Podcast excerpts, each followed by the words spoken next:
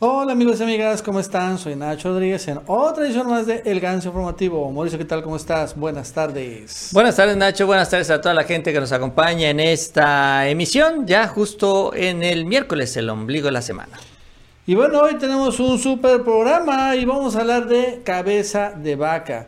El gobernador acorralado y que bueno, sin embargo, en unos días más podría hasta acabar siendo desaforado, bueno, confirmando su desafuero y arrestado. Las cosas están poniendo muy intensas en Tamaulipas. Por cierto, el día de ayer, eh, Laida Sansores reveló más audios de Alito Moreno, el dirigente nacional del PRI. Son muy impactantes y la verdad es que ha generado muchísimos comentarios y se empieza a derrumbar la alianza Va por México.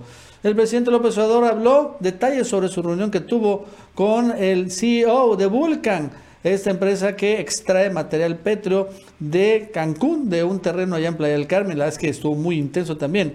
Se pasa, Claudia Sheinbaum ahorita está en medio de una guerra sucia de los grandes medios chayoteros de comunicación, ¿no? Donde dicen que ya está de lo peor, etcétera, etcétera. Y la verdad es que, honestamente, sí se nota una campaña coordinada y pagada por alguien. Y bueno, Mauricio, por cierto, demuestra a Loretito que tiene millones de bots. Y también vamos a tener buenas entrevistas el día de hoy. Así que quédense en el ganso informativo. Así es como siempre, mucha, mucha información en este espacio. Les invitamos que nos acompañen durante los próximos minutos en esta emisión, en este canal. Si no se han suscrito, también les invitamos que lo hagan y les agradecemos mucho las manitas para arriba, los likes que nos ayudan mucho, muchísimo en estas redes sociales.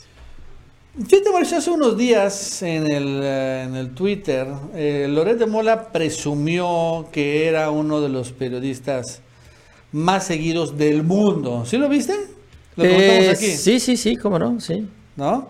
Lo estoy buscando. Entonces presumía que según una, eh, pues, una consultora estadounidense, no lo tengo muy claro, ponían que Loret era como que el cuarto o quinto periodista más seguido del mundo en el Twitter, en esta red social. Sí, así es. ¿No? Entonces, este, el, y bueno, al mismo tiempo salió una especie de de análisis donde, bueno, serán que eran bots falsos, pero hoy, hoy una, un analista de redes español, que yo una vez lo entrevisté en ocasiones aparece con Vicente Serrano, se llama Julián Macías Tobar, es muy bueno, hace un muy excelente análisis de cuántos bots tiene Loretito. Y es que está muy bueno, vale la pena leerlo, Mauricio, porque aquí hemos, se demuestra, pues al final que Loret, como todos estos chayoteros, compran seguidores, por eso también inflan. Si yo comprara seguidores, Mauricio, podemos tener también 4 o 5 millones de seguidores sin, sin problemas, ¿no? Sí, claro. Sí, si se trata de eso, yo también puedo tener 5 mil likes y retweets cada que escribo un mensaje, ¿no? Pero yo estoy convencido que lo más importante en las redes sociales siempre es el alcance orgánico, ¿no? No, prefiero tener un seguidor que sea un verdadero seguidor a tener mil bots que realmente nadie lo esté viendo. Y fíjate lo que escribe Julián Macías Tobar. Dice, varios amigos mexicanos me preguntéis por cuántos seguidores falsos tiene Carlos Loret. Aquí un resumen de datos que demostraría que más de 5 millones de sus seguidores, tienen 9 millones, son falsos. 5 millones. Dice, las herramientas de ratitas que te dan un porcentaje de seguidores falsos no tienen ningún valor porque solo tengo una muestra de mil o dos mil seguidores. Así que si usamos Audience para analizar el 100% de los seguidores. ¿No? O sea, una herramienta para utilizar al 100%. En el gráfico anterior analizamos las cuentas con 4 o menos seguidores de Loret y nos dan más de 4.8 millones de seguidores, o sea, casi 5 millones de seguidores que tienen 4 o menos seguidores. Supondría más del 50% de los seguidores. En una cuenta normal, pongamos la mía, de 113 mil seguidores, 7 mil tendría esa cifra, lo que supone un 6% del total que sería finalmente como que un estándar. Ahora, si analizamos los seguidores de Loret que llevan más de un año sin poner ni un solo tweet, es decir, cuentas inactivas, puedo ver que también superan los 4.8 millones, más del 50% de los seguidores. Y otra, por último, vemos el número de seguidores de Loret que no tienen imagen de perfil y vemos que son más de 2.85 millones de cuentas, o sea que tienen la imagen de un huevito, lo que supone el 31% de los seguidores. Este, dice aquí, este análisis fue completado por una otra persona, ¿no? Tras, descargar la base de datos, podemos ver que la gran subida de cuentas falsas e inactivas se produjo entre 2015 y 2017, como se puede ver en esta gráfica, supongo que en la parte que está aquí. Y eso es interesantísimo.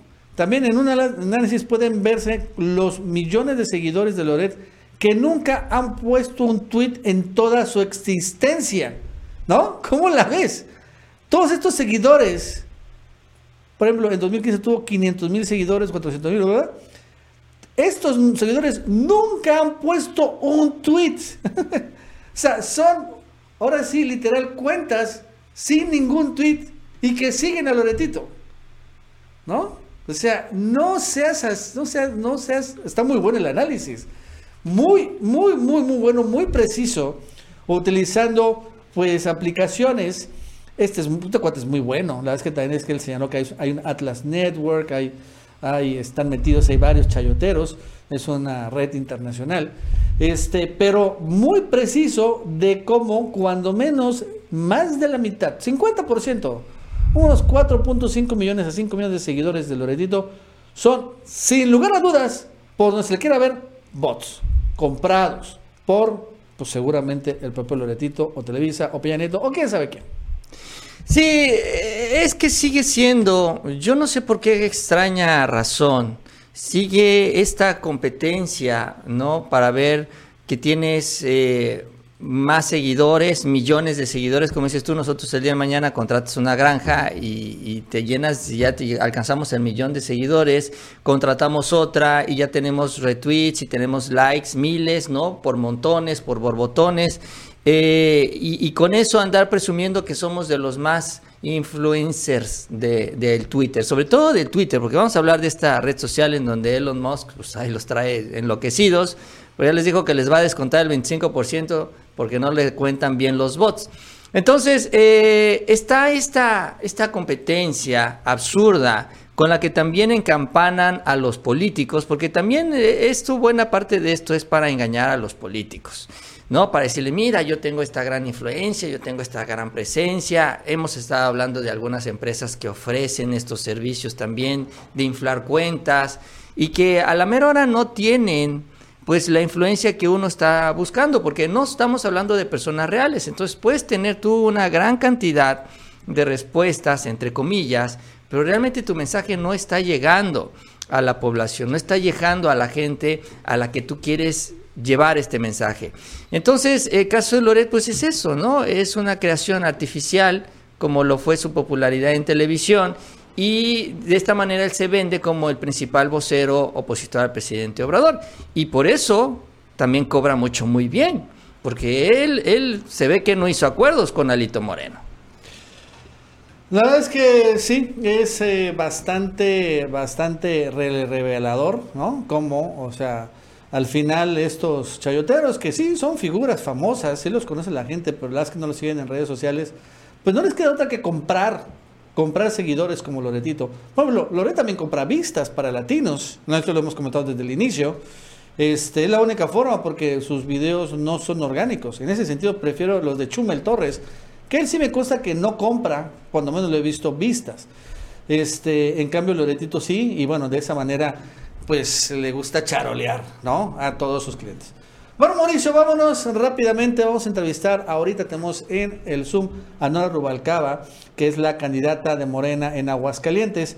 Y que bueno, la verdad es que en los últimos días ha sufrido una muy intensa guerra sucia, en particular con, bueno, hasta ya acoso este, de, de su propio equipo. Nora, ¿qué tal? ¿Cómo estás? Buenas tardes, gusto saludarte.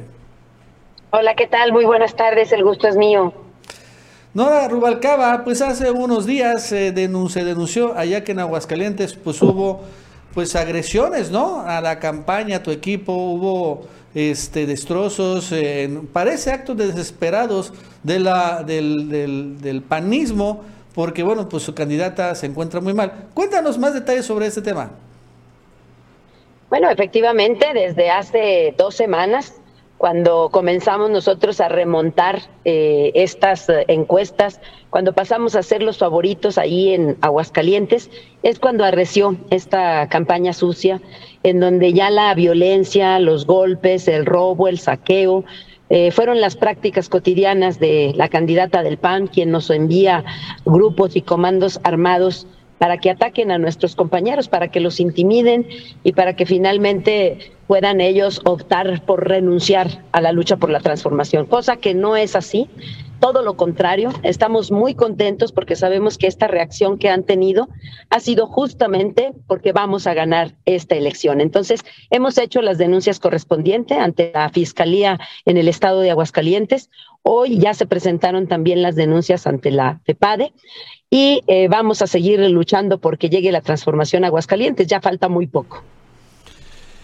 Eh, desde eh, arrancando, bueno, ando un poquito antes de, la precampaña, bueno, pues el panismo, el propio Marco Cortés confesó que Aguascalientes iba a ser la única plaza que realmente ellos decían que tenían segura, en un audio que, bueno, las que se realizó. Ahorita, bueno, también las últimas encuestas, cuando es que la que he visto, dan un escenario competido, e incluso ya un poco a tu favor.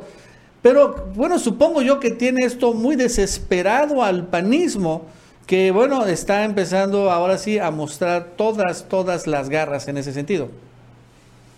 Así es, eso es lo que hemos estado viendo en estas últimas dos semanas. Imagínate, ya hasta llegaron a contratar a Loret de Mola para que nos realizara un montaje. Ya forma parte de esta eh, guerra sucia eh, un montaje que nos editaron, que nos prepararon para Aguascalientes y tantas otras notas que han estado dando en los últimos días en donde lo único que muestran es su desesperación. Oye, fíjate que eh, no sabes como cuánto lo, podría haber costado este montaje porque Loret, Loret no cobra poco, cobra una buena lana. Así es, yo le fue lo que le pregunté la reacción ante ese montaje, eh, pues eh, mereció que yo le preguntara cuánto había cobrado por ese montaje. Obviamente no tuve una respuesta.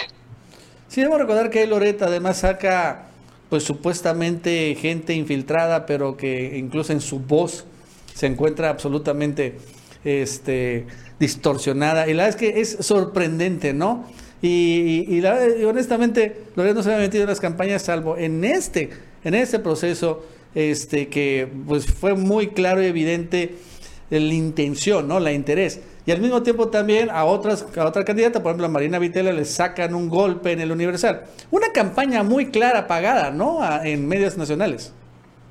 Claro, es que mira, nada más hay que reflexionar un poquito para poder dilucidar lo que está en juego. El plan de la mafia en la que está Marco Cortés, Luis Alberto Villarreal, Santiago Krill, Teresa Jiménez y tantos otros personajes de Acción Nacional consistía en que ese negocio que habían realizado en el municipio de Aguascalientes y que les ha generado excelentes dividendos, querían trasladarlo al estado de Aguascalientes y también ya sabes que están pensando hacerlo a nivel nacional. Entonces se les va a acabar el negocio, se les acaba la caja chica, se les acaba el único estado en el que habían podido, al amparo del poder público, realizar muchos negocios que únicamente enriquecían a su mafia y que obviamente dejaba al municipio de Aguascalientes en el total desamparo. Por eso hoy la gente en Aguascalientes que no puede ver resueltos sus servicios públicos como el agua, como que le tapen los baches, como que le arreglen el drenaje o las coladeras, eh, finalmente ha optado por darle la oportunidad al Movimiento Regeneración Nacional, porque saben que nosotros sí cumplimos. Y esa es el grado de desesperación, porque van a perder su negocio, porque se les va a acabar su caja chica. Nora, buenas tardes. Habla Mauricio Rodríguez. Me da gusto saludarte. Buenas tardes, Mauricio. Igualmente. Eh, Nora, pues ya nos está, estamos ya o están muy cerca allá en Aguascalientes, porque no vamos a votar nosotros, pero bueno, eh, ya están muy cerca ya eh, del día de la elección. Y, sí me quería preguntarte, ¿cómo ves el escenario a, nivel territorial? Me refiero con la operación política, la compra de representantes, la compra de votos que eventualmente estaría haciendo también el PAN, eh, pues no sé si también tienes identificado cómo está metiendo las manos el gobierno del Estado en todo esto, pero ¿cómo, ves tú el escenario? Y, esto te lo pregunto porque, bueno, se viralizó mucho también los comentarios y la revelación de Humberto Moreira sobre las alertas, ¿no? Que hacía en Hidalgo sobre cómo están los dioses del fraude electoral ahí operando eh, en ese estado y en Aguascalientes, pues yo creo que no, no creo que se queden atrás. ¿Cómo ves, cómo ves las cosas? Bueno, efectivamente no se van a quedar con las ganas de intentar comprar voluntades, pero quiero decirte que por lo menos en, el, en Morena tenemos completa la estructura de defensa del voto. Están capacitándose ya todos los compañeros y hay un amplio registro de observadores electorales que van a estar vigilando que se conduzca la elección. Para primero con, con que sea pacífica. Y segundo, pues que no se cometan ningún tipo de delito electoral. También quiero decirte que tenemos como nunca coordinadores territoriales a lo largo y ancho del estado de Aguascalientes. En cada municipio, en cada sección electoral, en cada casilla hay al menos 10 coordinadores que van a estar trabajando para velar por la legalidad de la jornada electoral. Entonces, vamos a estar preparados. Tenemos también un equipo jurídico que estará alerta para levantar todas las denuncias y el día de hoy también estamos solicitando la presencia de la seguridad que pudiera resguardar, te digo, esta jornada electoral, porque lo que queremos es que sea los ciudadanos, las ciudadanas de Aguascalientes, los que vayan a definir esta elección. Y va a ser la esperanza y no el miedo quienes van a salir a las urnas este 5 de junio. ¿Cómo se ha portado el árbitro, Nora? ¿Cómo están los consejeros allá electorales del Instituto Estatal? Eh, porque bueno, finalmente el árbitro también juega un papel importante en todo esto. Sí, fíjate que quien ha tenido una eh, un comportamiento hasta deshonroso, diría yo, es el Tribunal Electoral, que nos ha sancionado a todas las candidatas excepto a la candidata del PAN. Pero también quiero decirte que tenemos algo a favor, ahorita lo mencionaste y no lo referí. Afortunadamente, en el gobierno del Estado hay un compromiso de gobernar y de no meter las manos en esta elección. Entonces, eso a nosotros nos ayuda mucho, aunque sabemos que hay presidentes municipales que están ofertando los programas que son propios del municipio y que son para toda la gente, los están utilizando para recogerles credencial a los beneficiarios. Pero hemos estado haciendo las denuncias respectivas, con nosotros se portan un poquito más lentos que las denuncias que pudieran presentar eh, los uh, de la coalición del PRI y del PAN. Pero vamos a estar alertas, te digo, finalmente lo más importante en esta elección es que una gran mayoría de ciudadanos, una gran participación, es lo que hará posible que ganemos este 5 de junio. Es interesante eso que comentas, Nora, porque si es pública cuando menos mediáticamente, la diferencia entre Marco y el gobernador. Eh, Marco Cortés, el dirigente nacional del PAN. ¿Tú, tú confías que con esta, pues entre comillas, pleito, porque bueno, ellos dicen que están peleados, eh, sea suficiente para que el gobernador cumpla esta palabra, este compromiso de que no se meta en las elecciones? No se ha metido en esta campaña. Es decir, no hemos visto a las instancias del gobierno del Estado eh, actuando a favor de la candidata del PAN. A él lo hemos visto en dos ocasiones, en dos eh, eventos de la candidata, ha sido en domingo. Eh, por eso nosotros creemos que efectivamente va a guardar la compostura, pero en caso de que la tentación le venciera, pues también vamos a estar ahí todo un ejército para poderle recordar cuál es su función. Su función es gobernar y dejar que la ciudadanía decida de manera libre y de manera consciente. Bien, Nora, pues te agradezco mucho la comunicación, el enlace acá con nosotros en este espacio, eh, deseándote, pues bueno, ya lo mejor en este cierre de campaña, en este tramo importante y ojalá ya después de la votación, después con el triunfo en la mano, podamos comunicarnos nuevamente y platicar sobre todo esto una vez más. Con mucho gusto. Gracias, buenas tardes. Buenas tardes. Gracias, Nora. Buenas tardes. Hasta bueno, luego, bueno. la candidata de Morena en Aguascalientes, y bueno, la verdad es que ella empezó atrás, eso es una realidad, el panismo este, arrancó, bueno, según eso con el triunfo en la bolsa, con muchos puntos arriba, pero un muy mal proceso de selección de la candidata panista Tere Jiménez que es muy, muy cercana a Marco Cortés. Un pleito que hubo con el gobernador actual panista de Aguascalientes. Y bueno, una desastrosa campaña también, la propia Tere Jiménez, donde le han, le han salido un montón de este, escándalos, eh, que e, ella, por ejemplo, eh, como alcaldesa de Aguascalientes, promovió un desarrollo de una granja solares que gastó, no sé, una millonada, no funcionan, en fin, un desastre. Eh, y bueno, he generado, y claro, también el tema de los traídos a la patria, el momento muy bueno donde Nora empezó a aumentar, a aumentar, a subir en las encuestas. Y bueno, ahora le pregunté a un amigo cercano en Aguascalientes, mira, dime la verdad, ¿cómo está? Está competido, me dice. Y eso ya es ganancia para Morena. Está competido, pero bueno, dice que en Aguascalientes sí hay mucha clase media que le cree las mentiras al PAN, pero sí está competido, que ahora sí ve más apoyo a Morena que en las anteriores elecciones. Este, eh, cuando hablé con este amigo, me dijo hace como seis meses, no, imposible, imposible, allá panismo va a ganar, bastión panista, así me decía, no, no, no tiene nada que hacer Morena, y va a ganar. O sea, entonces no está Nora Rubalcaba como candidata, que también por sido una muy buena candidata, de reconocerse. Pero bueno, decían, no, no, el PAN va a ganar, ahí sí son 100% panistas. Y ahorita que me dicen, no, ya está competido, la verdad es que pues es una ganancia para Morena. Sí, es un escenario, eh, Aguascalientes es como luego dicen el laboratorio electoral. Porque ahí estamos viendo estos fenómenos, ¿no? Sobre todo en los bastiones que maneja, que controla la oposición, que son sus bastiones, como el caso de Aguascalientes, pero también vemos esa actitud que es la que se maneja desde la cúpula, desde los grandes defensores de la democracia, porque ayer salieron los tres, salió Marco Cortés, Salito y Jesús Zambrano a presumir que ellos son los grandes patriotas y defensores de México, cuando lo que realmente están son, eh, haciendo ellos es imponiendo a sus propios grupos políticos al interior de sus partidos. Ellos están compitiendo, ellos en lo particular, para la candidatura presidencial. Y a, pesar de lo mal que están sus partidos, los están destruyendo desde adentro. Porque bueno, en el caso de Aguascalientes, lo que se ha mencionado es este pleito entre el gobernador porque le imponen a una candidata. El gobernador está mucho, muy inconforme. Dijo que Marco Cortés debía haber renunciado al partido desde hace tiempo, hablando de la debacle del PAN. Eh, realmente hay un ambiente, cuando menos hacia afuera, que eso es lo que se, se ve hacia afuera, pues sí, de confrontación entre Marco y el gobernador, y pues obviamente esto facilita el ejercicio de la democracia, porque bueno, el gobernador ya pues eh, ya no tiene para qué quemarse las manos y dice, pues yo no voy a meter las manos, yo voy a dejar que la democracia haga lo suyo y bueno, eso permite que se den los triunfos con, con más facilidad, ¿no? No hay tanto fraude, digámoslo así.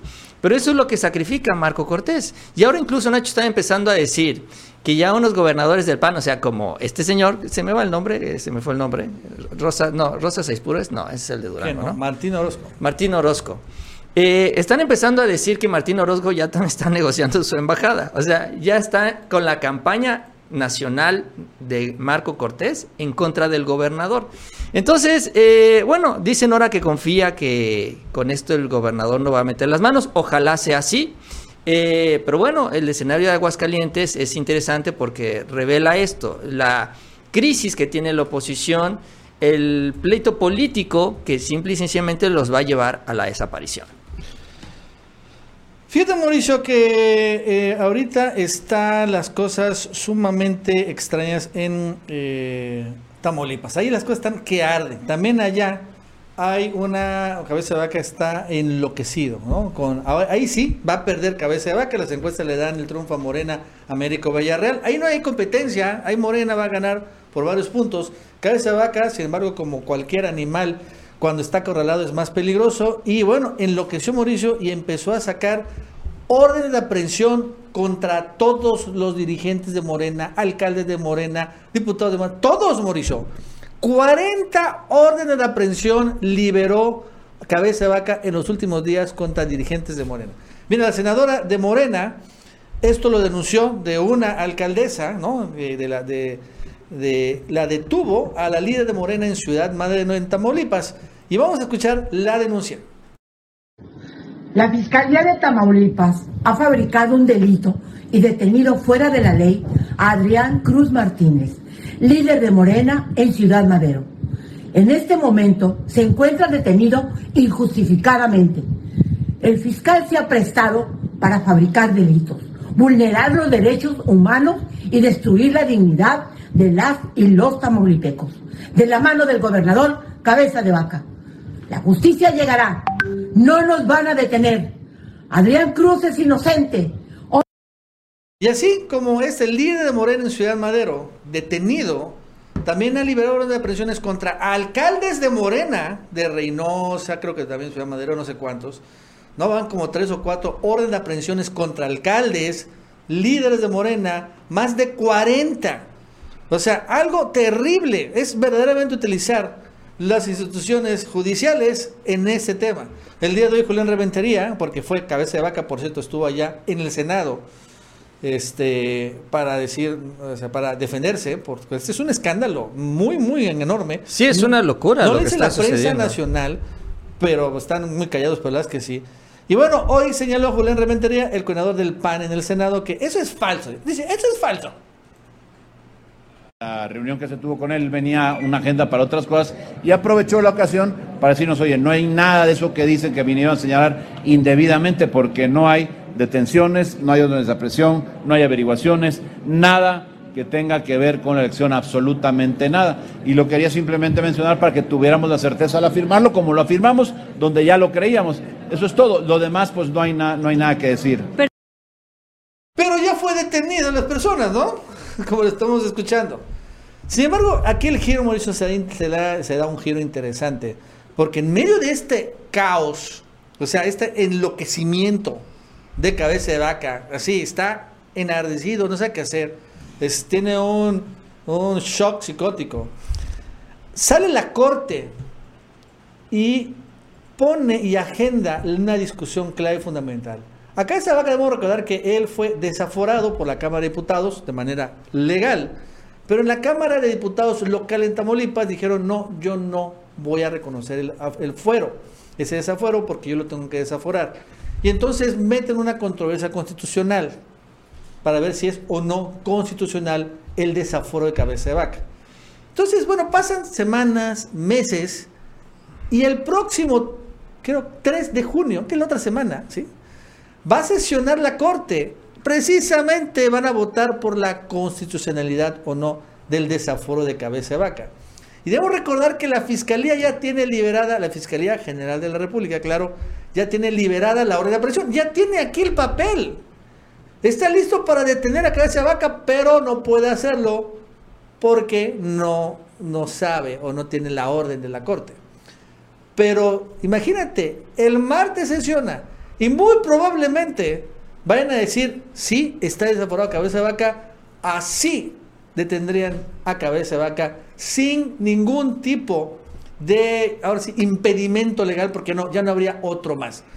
Incluso no solo eso, lo tendría que ser el Congreso de, Diputados, nombrar a un, a un gobernador interino, porque sería esto muy rápido.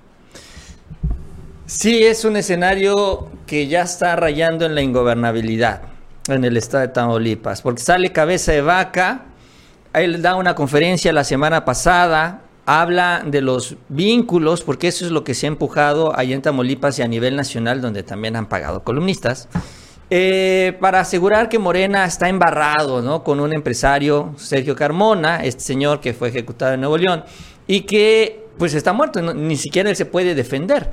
Entonces empiezan a, a querer embarrar a Morena con todo esto, crean toda esta historia que es lo que presentó Julián Rementería, en donde aseguran que todos fueron financiados por este señor, hasta el propio Mario Delgado. Y no solo eso, dicen que en campañas en varios estados, o sea, es, supuestamente es un gran patrocinador este señor a nivel nacional.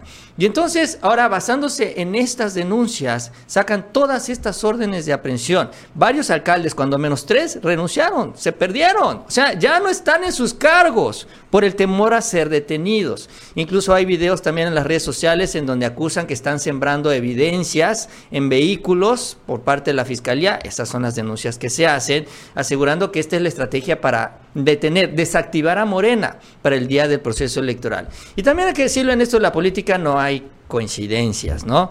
Queda claro que esto es una respuesta también de la 4T, reactivar este caso en la Suprema Corte y, y bueno, pues también es el llamado ya de atención para lo que está sucediendo en Tamaulipas, porque si no, no se puede permitir. La verdad es que no se puede permitir que un gobernador manipule de esa manera descarada la justicia, que quiera meter a medio mundo a la cárcel para manipular un proceso electoral y de esta manera conservar el poder, poder político en su estado.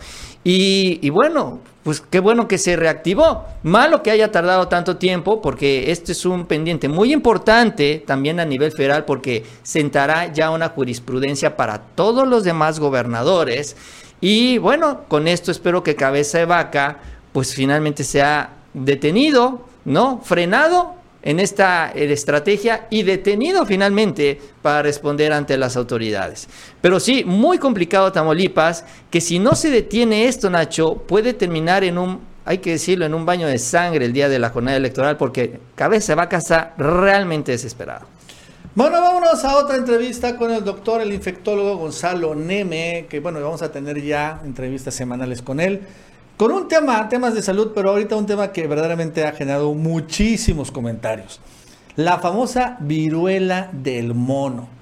Un, bueno, pues un nuevo padecimiento que, bueno, no sé si es nuevo o no, la verdad es que yo nunca lo había escuchado. Y que ha generado, bueno, que prende las alarmas en todo el mundo. Y veamos estas imágenes realmente hasta perturbadoras de bueno niños y personas con estas estas estas eh, pues granos. Bueno Gonzalo Neve doctor cómo está buenas tardes gusto en saludarle. Hola muy buenas tardes Mauricio Nacho. Aquí estamos nuevamente con ustedes participando con gusto. Doctor Gonzalo Neme ¿Qué onda con la viruela del mono? O sea, ¿ha existido esta enfermedad antes? Eh, ¿Cuál es, eh, qué tan grave es? ¿Por qué ha impactado tanto ahorita? ¿Tiene que ver algo con el COVID? La verdad es que ha generado muchos, pero muchos comentarios este tema de la viruela del mono. ¿Hay riesgo? Este, en fin, ¿qué, nos puede contar? De entrada, ¿de dónde viene? Si es nueva la enfermedad o por qué es ahorita, pues se comenta mucho de esto. Así es, mira, tenemos que tomar en cuenta que el virus de la viruela es un virus que se conoce desde hace muchos años, antes de Cristo, y ha tenido múltiples eh, pandemias. El virus de la viruela fue erradicado en el mundo en 1978 y gracias a la vacuna para la viruela, que hay tres tipos de vacuna, se erradicó este virus que causó más de 500 millones de muertes a lo largo de diferentes pandemias. Ese contexto es muy importante separarlo porque el virus de la viruela es un virus conocido y que se complicaba mucho hasta antes de, la vacuna, tenía una mortalidad hasta de un 30, un 40% en el mundo. Se erradicó la viruela. Doctor, ya no lo escuchamos. Bueno, ahorita se está reconectando. En 1970 Doctor Gonzalo, no lo estamos escuchando ahorita, como que se está teniendo problemas en la red. Ahorita seguimos, a nos está contando el tema del, del virus de la viruela. El virus de la viruela.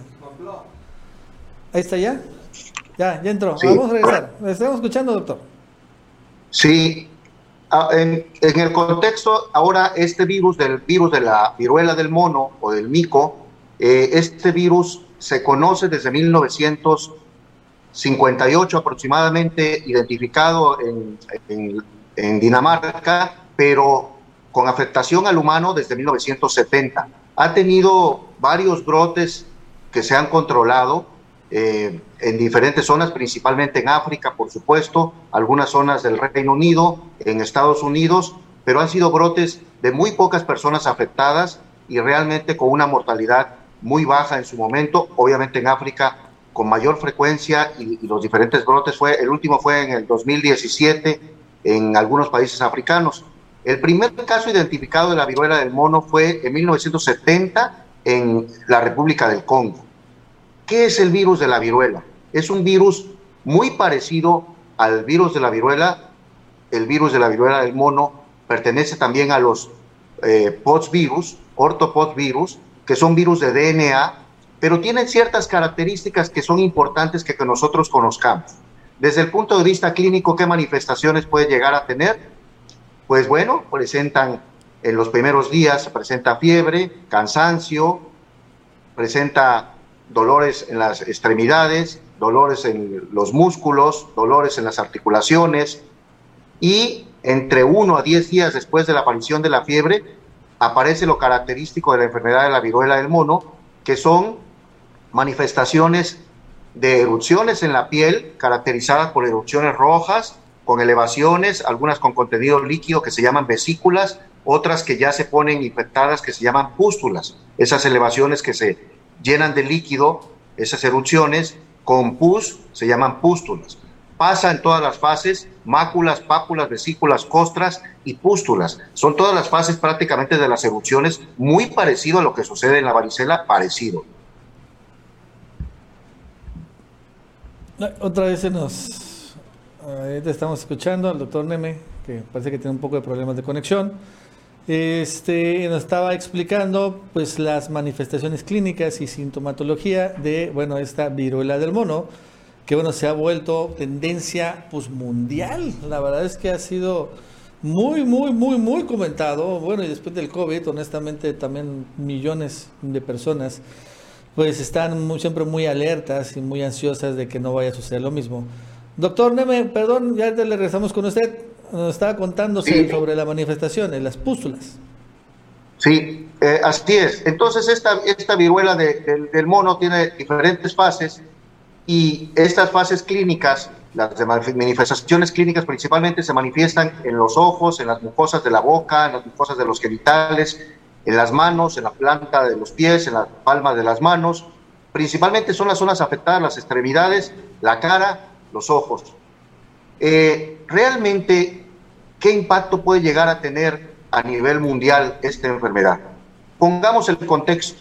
A diferencia del coronavirus, es un virus que ya se conoce desde hace muchos años, el virus de la viruela del mono, muy parecido al de la viruela, como estamos diciendo, y es un virus que la replicación del virus es muy lenta, punto diferente a la del coronavirus. Es un virus que la transmisión de este virus es por secreciones de gotitas y por contacto estrecho de la persona que tiene lesiones o con en el caso de los que son los vectores, que son los roedores, que son eh, las ardillas, que son los monos, que son los que han hecho los brotes de los animales a los, a los humanos, se llama zoonosis, esa transmisión de una enfermedad infectocontagiosa del, del animal al humano se llama zoonosis. Realmente son las personas que están en contacto con este tipo de animales estrechamente y que luego las personas de persona a persona pueden transmitirse, pero muy poco la transmisión, a diferencia del coronavirus, la transmisión de este virus es mucho más lenta y más difícil de contagiarse por lo que estamos diciendo. Además, es un virus que se conocen ya, pues por supuesto, una vacuna, que decimos que los vacunados hasta 1977 se vacunaba en el mundo para la rubiola, para la viruela, perdón, para la viruela de manera rutinaria. Esta vacuna era una vacuna de virus vivos de primera generación que los que están vacunados en el mundo la población mayor de 50 años, la gran mayoría estamos vacunados para este, este virus de la viruela en el mundo cuando se vacunaba de manera rutinaria. A partir de 1978 se dejó de vacunar porque se erradicó la viruela. La vacuna para el virus de la viruela humana protege, se dice que tiene una protección variable de 50 a 85% en posibilidades para la viruela del mono. Esto es también es otro factor que va en contra de que este virus se disemine en la población general. Pongamos el contexto a como está. También ahorita en la actualidad existen otras vacunas de segunda y tercera generación para el virus de la viruela humana y que protegen posiblemente mucho mayor contra este virus. Entonces ya existe una vacuna, existen medidas que ya se conoce la transmisión, que la medida de replicación es mucho más baja y que la transmisión es por gotas y por un contacto estrecho de humano a humano. Es más difícil la transmisión. Todos los brotes que ha habido, con el aislamiento que se debe de detener, se han detenido. Digamos el contexto, hasta el día de hoy hay 150 casos aproximadamente en el mundo con este nuevo brote. Los principales, el número de casos en África, pero por supuesto en Europa Occidental y en, Estados Unidos y en, en Canadá y en Australia. Hay casos, por supuesto, que son autóctonas, principalmente en África, y los otros casos pues son de personas que fueron y viajaron, que ya traían el virus de estas zonas o se habían contagiado en las zonas de África. Hay que tomarlo en consideración que el contexto es totalmente diferente con el coronavirus. Es un virus que ya se conoce, es un virus que hay vacuna para este virus que puede, que es la vacuna para el virus de la viruela humana, pero que sirve y que también hay vacunas de segunda y tercera generación con mayor proyección. También hay algunos fármacos que en vitro, es decir, en laboratorio, están eh, aprobados y que tienen efectividad para este virus de la viruela del mono. Entonces, pongamos el contexto, el panorama puede ser totalmente diferente. No nos alarmemos, no nos alertemos, estemos conscientes de que puede llegar, claro que puede llegar, como casos, eh, pues obviamente importados, no autóctonas, eh, porque en México pues no ha habido un brote de este virus de la viruela del mono, por supuesto no se ha conocido acá, y pues bueno, no estamos exentos, nosotros tenemos en nuestro eh, país algunas zonas selváticas y algunas zonas también donde eh, la gente está en contacto con este tipo de animales, pero hasta el momento no ha sido ningún caso identificado en nuestro país.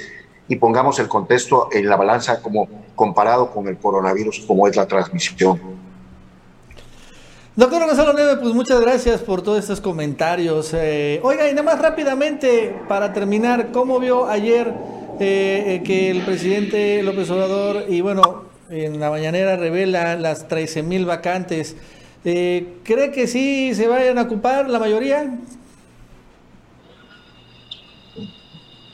La, opinión la, la, hemos comentado, Nacho, Mauricio, la hemos comentado muy importante. Sabemos que el problema es un problema de muchos años atrás, de muchos sexenios atrás, la centralización de los servicios de salud es un problema muy, muy antiguo en nuestro país, pero consideramos que existe el personal médico, eh, tanto de médicos generales como especialistas, que pueden cubrir esas vacantes en nuestro país. Esa es la opinión que tenemos. Obviamente tendrá que verse las medidas de cómo, eh, que ya se están haciendo, por supuesto anunciadas algunas medidas ayer. Eh, director del IMSS Nacional mencionaba algunas medidas de distribución y de oferta de vacantes, y habrá que ver eh, eh, cómo se, se, ocupan ese tipo de, vacantes y las posibilidades a, realizar. También estrategias, por supuesto, de que las nuevas generaciones de médicos o de médicos que estén eh, dispuestos a ir a estas zonas rurales que tanto necesitan, por supuesto, de la atención de nuestra población, vayan con toda la,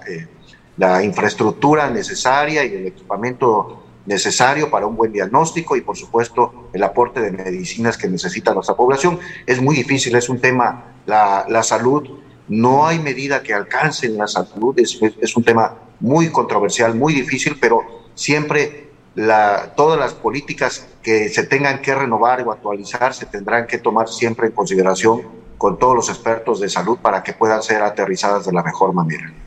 Doctor Neme, muchas gracias, que tenga una buena tarde. Gracias, Nacho. Mauricio, un abrazo.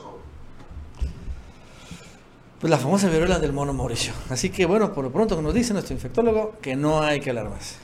Sí, la verdad es que es un, es un tema, bueno, es noticia, pero yo creo que también los medios están haciendo demasiado show sobre todo este asunto, ¿no? Eh, queriendo pues impulsar nuevamente un tema de salud, ¿no? Después de la pandemia dicen, oh, ya agarramos otra, vamos a, meterlo, vamos a, incluirlo en las primeras planas, vamos a sacar las notas escandalosas. Y, bueno, esto también hay que tenerlo pues en, toda proporción, ¿no? Sobre todo en el entendido que enfermedades siempre van a haber, después del COVID, después de la, del mono, pues vendrán otras más. Siempre habrá enfermedades. Bueno, antes de seguir, recordamos que se suscriban, denle like. Y bueno, el día de ayer se viralizó un audio que otra vez sacó Laida Sansores en contra de Alito. Un audio de Alito. En particular uno, en donde al final habla sobre este, la prensa. Y cómo hay que tratar a la prensa. En particular la prensa chayotera. Vamos a escucharlo. Oye, hijo de puta Alejandro Arzolo, y le voy a mentar la madre. Dile que me traiga mi maletín. Yo siempre les he dicho, el hijo de puta que se pase verga una verguiza, verguiza, salvaje. Nada más te voy a dar un dato. A los periodistas hay que matarlos a balazos, papá. Hay que matarlos de hambre, ya te lo dije. Y bueno, esta expresión, ¿no? Que a los periodistas, cuando los periodistas habla de chayoteros, claro, hay que matarlos de hambre. Y esto, vaya que ha impactado muy fuerte, ha sido el audio más, más escuchado, sin lugar a dudas, de estos de Alito. Sí, es que esto se contrapone a todo lo que viene señalando la oposición y de lo que vienen criticando al presidente, porque llevan ya meses desde incluso desde el principio, desde que inició el presidente ahí en Palacio Nacional, de asegurando que eh, la 4T está en contra de la libertad de expresión, de que el presidente por dar su opinión y contradecir, ah, digo, no vayan a contradecir a los periodistas, por favor, dice, está en contra de la libertad de expresión, que la sección de García Vilchis sobre quienes quieren las mentiras también es en contra de la libertad de expresión. Y se la han pasado asegurando que el presidente lo que está buscando es censurar a los periodistas. Cuando Loret renegociaba su contrato en la W, ay, es que ya Obrador lo mandó a sacar de la radio. No, el señor estaba renegociando su contrato, por eso no se aparecía ahí. Estaba chantajeando a los dueños de la empresa, digo yo.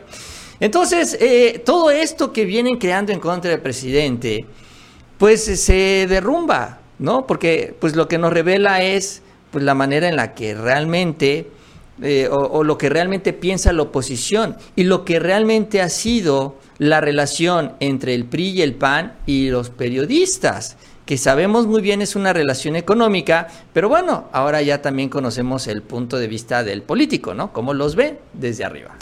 Y seamos honestos, o sea, porque dice Alito Moreno, es que está editado, no, no, no, no, es real el audio. Y la, verdad es que así también piensan los políticos, de, los, de ellos, de los chayoteros, así piensan. Si ustedes creen que son amigos, no, también los desprecian, los desprecian. Está hablando ahorita Alito Moreno de alguien que se llama Alejandro, ¿cómo? Arceo, Arturo Arceo. Arceo, así es. Ese cuate es al amigo de Alito, ¿sabías? Ese Alejandro Arceo es dueño de un diario en Campeche que se llama Tribuna de Campeche.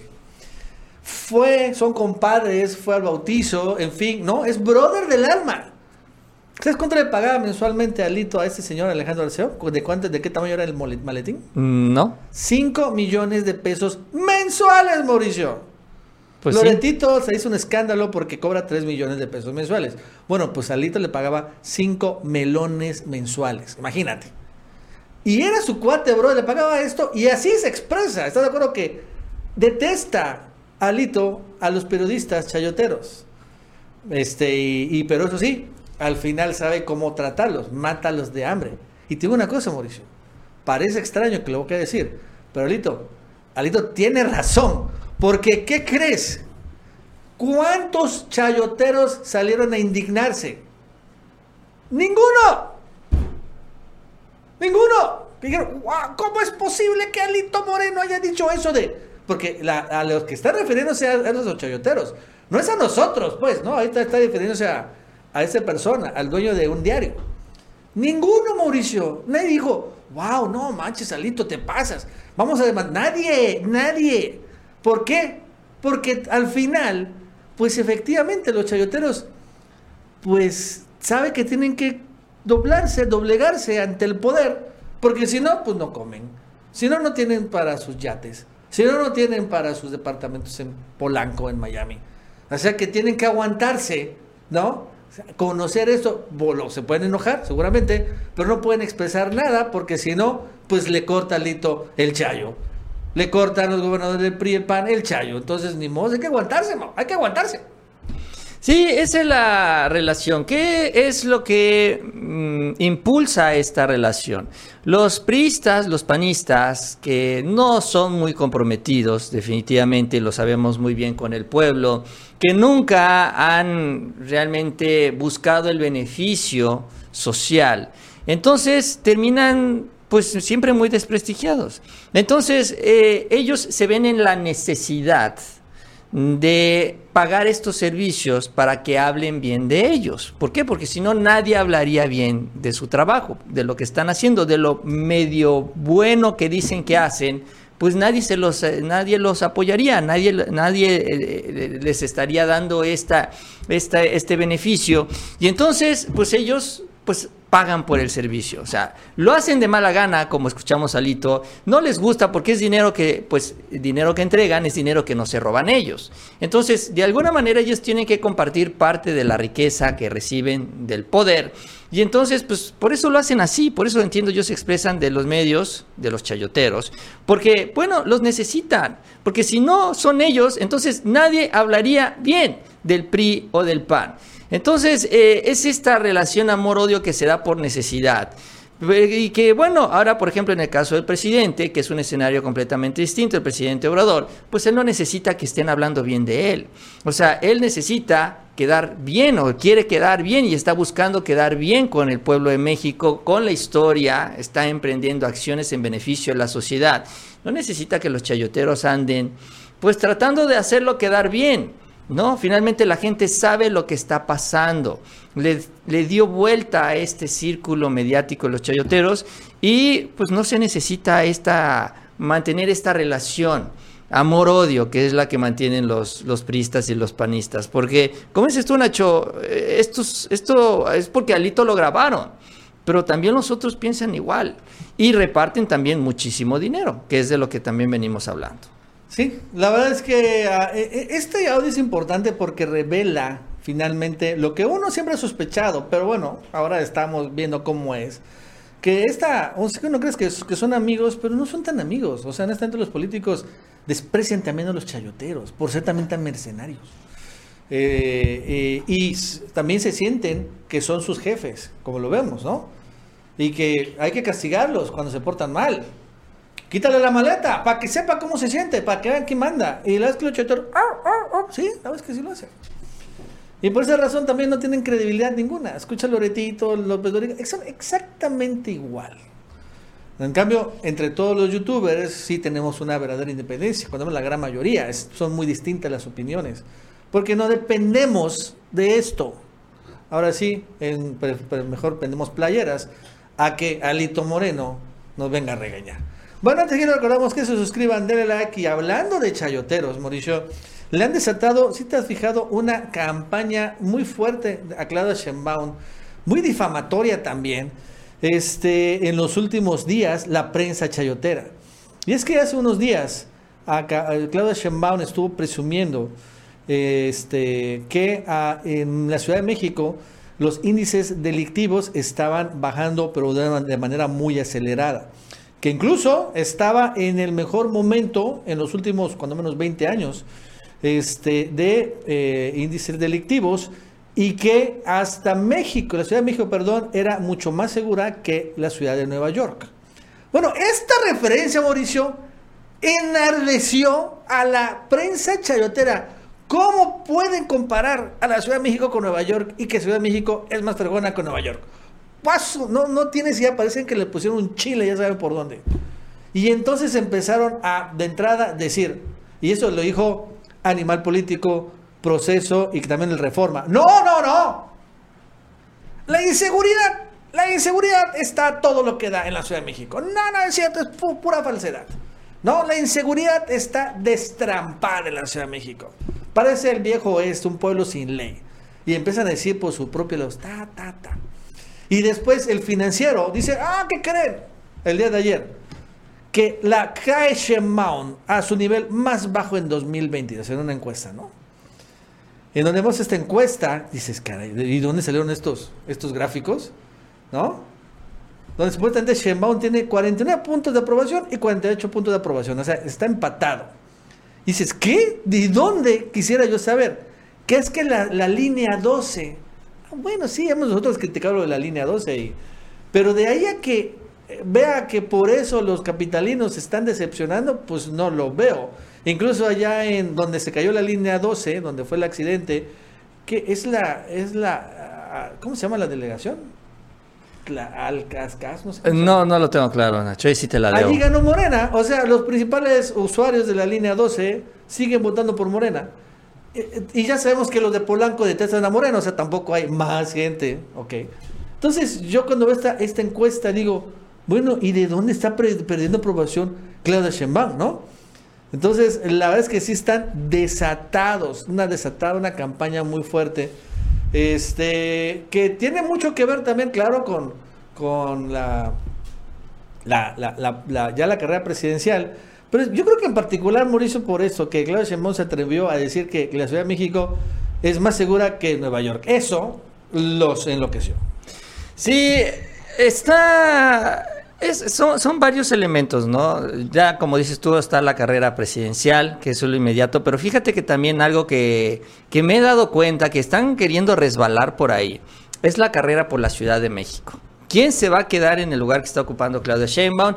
Muchos, porque eso es lo natural, lo damos por descontado que será parte de la negociación eh, de la candidatura presidencial. El grupo que no se quede con la candidatura presidencial eventualmente se puede quedar con la Ciudad de México. Pero ¿sabes lo que están empezando a hacer también para tratar de desestabilizar todo esto?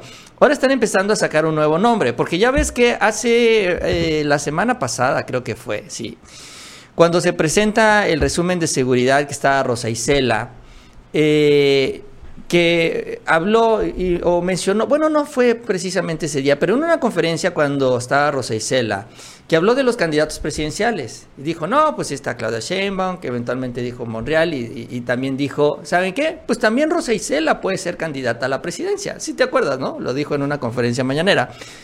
Y entonces, pues como que se quedó para la anécdota, ¿no? Sin embargo, después de esto, Empiezan y he visto ya varias columnas, Nacho, porque ya se ve ya una línea, o sea, eso es lo que me llama la atención, en donde a, Rosa Isela dicen, no, no, no, es que Rosa Isela no va a la presidencia, Rosa Isela va a la Ciudad de México. Y entonces ya la están empezando a manejar los columnistas para que ocupe el lugar de Claudia Sheinbaum. Y entonces se ve que aquí como parte también de esta estrategia, de meter a un hombre ahí, a una pieza más, ¿no? En este debate, pues también están sacando todo este tema de Claudia Sheinbaum, porque si Claudia llega debilitada, entre comillas, a la presidencia o a la candidatura, entonces su grupo ya no tendría tanta pero tan manga ancha. Rosa Isela es grupo de Claudia Muricio. Sí, pero acuérdate que está Martí Batres. Y más que de Sheinbaum es del presidente. No, pero Rosa Isela fue la secretaria de gobierno de Claudia Sheinbaum, acuérdate. Pues sí, pues sí, fue puede la ser. primera secretaria de gobierno y se la jala López Obrador para ponerla en puertos. Entonces, pues ahí hay algo también todavía más raro. También están metiendo a Omar García Harfuch. Se lo dijo el propio A López Harfuch Obrador. lo están metiendo, pero el que me llama Pero es también- Rosa Isela. Rosa Isela, sí, podría ser. Pero también, claro, está Martí Batres, aunque él no lo están encuestando. Y está Mario Delgado, ojo con el dato. Él también, ese sí es del grupo de Brad, cuando menos. Pero yo, yo creo, a lo que voy es que esto tiene que ver Y con... Ricardo Monreal, ¿no? A lo que voy es que tiene que ver con la sucesión en la Ciudad de México también. O sea, ya no, sabe- no, no nada más hay que contar la presidencia, sino también eh, la jefatura También. Clara Brugada. Pero lo siento, Mauricio, yo no veo ahí, fíjate, de los aspirantes que estamos hablando, no veo a una anti-Claudia. O sea, mira, Martí Batres es de su grupo. Rosicela también. Omar García Harfuch también. Carla Brugada también. Entonces, Clara, perdón, Brugada. Entonces, ¿quién, ¿quién está del otro lado? Bueno, estaría frente Monreal. Y bueno, Mario Delgado, ok, ¿no? Sería el único que, por así decirlo, no es del grupo de Claudia Sheinbaum. Pues la verdad es que no veo a alguien más así extra que dirías, bueno, y es que enfrente está la... No. En ese sentido, Claudia, pues eh, tendría pues asegurado el apoyo en la jefatura. Claro, si, si se acaba siendo eh, la candidata presidencial. Yo honestamente todavía no lo veo, todavía veo que está muy empatado. Ya, eso sí, creo que Sheinbaum sí ha logrado cerrar un poco la diferencia con Ebrard. Este, Ebrard no ha tampoco prendido los motores, hay que reconocerlo, ¿no? Apenas Ebrard ha empezado a verlo en las campañas. Qué bueno, la verdad es que se tardó mucho. Esto, esto de que después se tarden mucho, eh, es como que también Marcelo Ebrard es, un pues, político de la vieja guardia, todavía tiene este, estas, eh, eh, pues, eh, pensamientos, ¿no? De cómo antes hacía la política y cómo antes no había que moverse si no, no sales en la foto. Este, entonces, y Claudia se ve que es mucho más ágil en ese sentido. Pero vamos a ver cuál estrategia es la, la que se termina. Bueno, rápidamente vámonos a Veracruz. El gobernador del estado, Cuitlao García, visitó la comunidad de San Martín en el municipio de Gilotepec. Ahí se reunió con pobladores. El gobernador, al principio de su administración, se comprometió a realizar las obras necesarias para evitar inundaciones y construir un puente. El mandatario estatal se comprometió a regresar a la comunidad a inaugurar esta obra. Durante muchos años la gente manifestaba que las aguas pluviales que vienen bajando en la parte alta en un escurrimiento salen hasta acá. Al pasar por aquí, aunque la gente hizo bordes, salía el agua hacia la carretera, por eso rehabilitamos el tramo de la carretera hasta el puente. Está quedando bastante bien. Estamos supervisando, sentenció el gobernador Cuitlago García. Bueno, amigos y amigas, eso es todo por el día de hoy. Gracias por seguirnos en otra edición más de El Ganso Informativo. Antes de irnos, les invitamos que se suscriban al canal y también les agradecemos mucho esas manitas para arriba, esos likes que nos ayudan mucho, mucho en estas redes sociales. Y que tengan un muy buen día y nos vemos mañana.